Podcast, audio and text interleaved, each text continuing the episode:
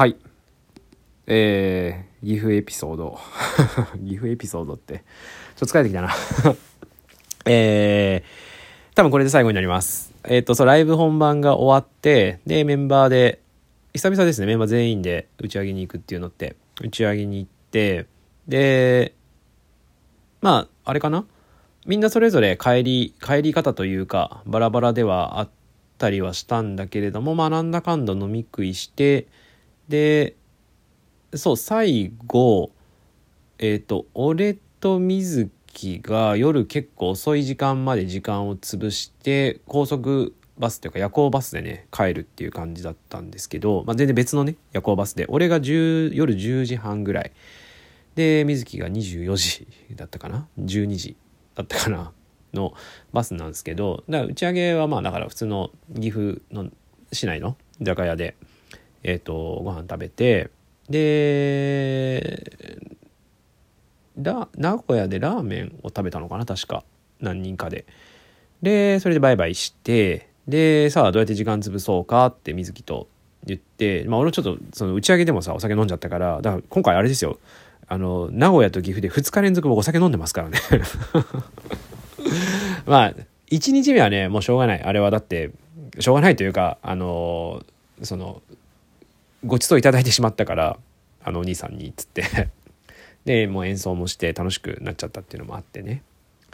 2日目の方はもうね、いや、最初飲んでなかったですよ。最初1杯目はノンアルのビールを飲んで、で、まあいいや、そう、飲んじゃったわけですよ。で、えっ、と、でもまあ、その深夜バスに、そのアルコールがすごい入ってる状態で乗るのは、相当やばいというかきついっていうのをね、俺は知っていたので、あの、それこそトイレも近くなっちゃうし、で、あとなんだろうな、その、二日酔いじゃない、なんつうのかな、その車酔いの原因にもなっちゃうから、一回お酒も抜いときたいなっていうのがあって、で水木と二人で何しようかって、あの、ちょっと簡単に調べて、バッティングセンターとかさ、あの、ボーリングとかさ、いろいろあるじゃん。まあ、そのカラオケ行くでももちろんいいんだけど、カラオケ行ったら水木が飲んじゃいそうとかっていうか、じゃあカラオケやめようっつって。で、えっ、とね、一緒にタバコ吸ってる時にやっぱりその今日のねあの演奏のことを気にしてたんですよ。あのもちろんなんだろうななんだろうその構成まあ明らかな破点破綻があったわけではないから聴いてる方からすれば全然そういう曲なのかなとか知ってる曲だ知ってる方だったらあちょっと今回アレンジ変えてきたなっていうレベルの話だったら多分ね思うんですけれどもそうでもプレイしてる側って全然そんなことはなくてやっぱり自分が原因であの大きくそのメンバーに対してねメンバーに対してというかな曲の本来のアプローチじゃないアプローチをしちゃった時とかってもちろん反省をすることはいいとこだし彼のそういうひたむきなところって俺もすごいリスペクトするところではあるしだからそこがどう改善できるのかっていうのをすごい悩んでるのもあったりなんだろうなまあ少しそのどうしてもその煮え切らない感じっていうのかな。っていうのがまあ彼の言葉の中にはあったからじゃあもう一回スタジオ入るかっていうね 話をして。でそうさっきも言ったけど名古屋って名古屋の駅前ってあんまりスタジオがないんですよ。な栄の方に行ったら多分あったっぽいんですけど名古屋駅前、えー夜8時の時点。で俺は10時半ぐらいに名古屋駅に戻ってこなきゃいけない、まあ、名古屋駅の近くからバスに乗るっていう状態だったんですけど、まあ、調べたらですねあのーなんと最初にバスを降りた笹島ライブ前っていうところがあるんですけど、まあ、ゼップ名古屋の方ですね。にですね一軒だけ普通にリハーサルスタジオがありましてですね。で電話して、まあ、個人連で2人入れますかっつって言ったら入れますっていうなんと。ことでしたのでもう体ボロボロですよ。もうずっとさあのギターのハードケースとさ重いリュック背負ってさいろんなところを歩き回ってる状態でライブも終わってえっ、と、まあ、打ち上げも終わってるわけだからさ一回もう体はリセットというかなんつうのかな。もうあとはバスで寝るだけの状態になってるところまあ体に鞭を打ってっていうのかな。もうまあしかもさもう水木と2人だし、まあ、スタジオやっぱ結構綺麗なところだったんであれだよもう俺ブーツも脱いで靴下も脱いで T シャツ1枚でで、えっとね、そう、やっぱり水木もやっぱり悔しかったっていうのもあって、まあ、今日やらなかった曲をやろうっていうのと、そのアゲインをやろうっつってね。で、え、っとね、もうでもさすがにさ、その動機を出してやって、で、まあそれはちょっとまた別日にちゃんとやろうよっつってね。あの、要は、どうすれば、その、より、そのな、プレイアビリティ上げられるかっていうところは、まあ、またやろうぜって改めてちゃんとやった方がいいよっていうのであのもうね本当にギターアンプから爆音とドラムももう全力で叩くだけにしようぜっつって まあちょっとジャムった後にそう断りでそのアゲインをギターとドラムだけだよね。もうオケも流してないから いきなり4カウントから俺のギターのリフから始まるみたいな感じでね、歌もなしで やって、で、演奏やっぱり仕切れるわけよ。ほら、やれんじゃん、つって。じゃあ、一個の正解の一つっていうのは、ギターの音をちゃんとモニター、どっちかね、俺かケリーかのギターの音をモニターできるようにしとくっていうのも一つかもね、みたいなね。一応そこではアイデアが出たりとか。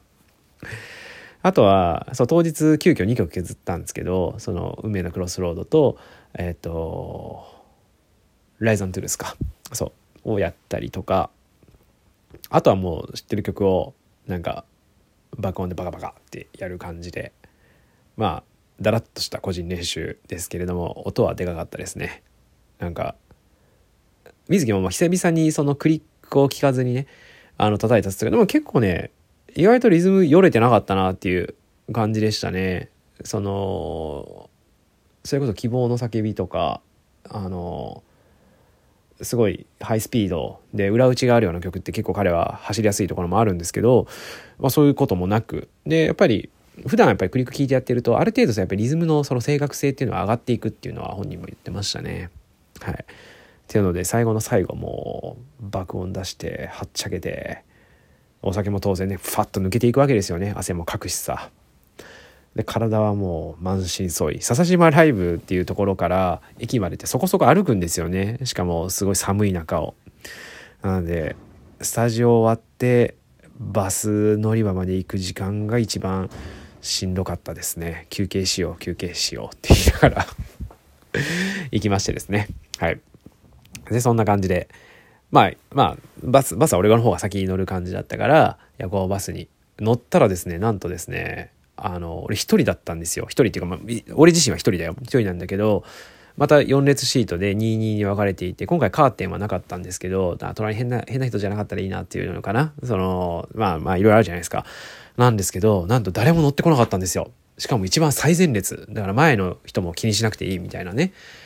感じで、これはいいんじゃないかと思ったら、次のバス停留所で人が、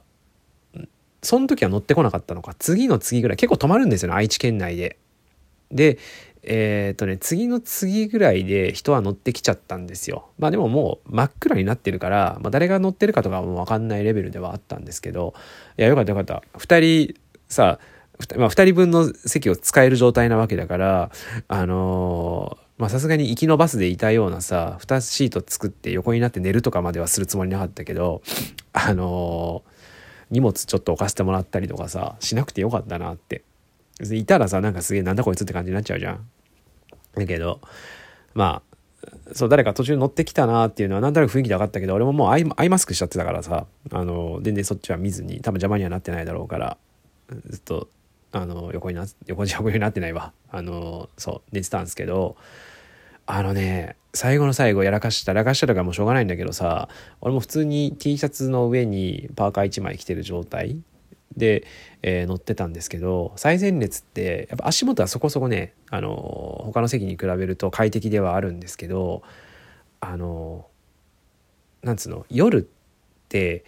あの運転席側も側のなんつうのシートみたいなのを完全に締め切って完全に外の光が入ってこない真っ暗な状態の密閉になるんですよね。であの多分ね酸素を送り込んでるはずなんですよ。まあ送り込んでるはずで送り込んでるんですね送風させて一番前の俺が座ってた席のところがその送風の風がもろに当たるんですねで寒くて寒くて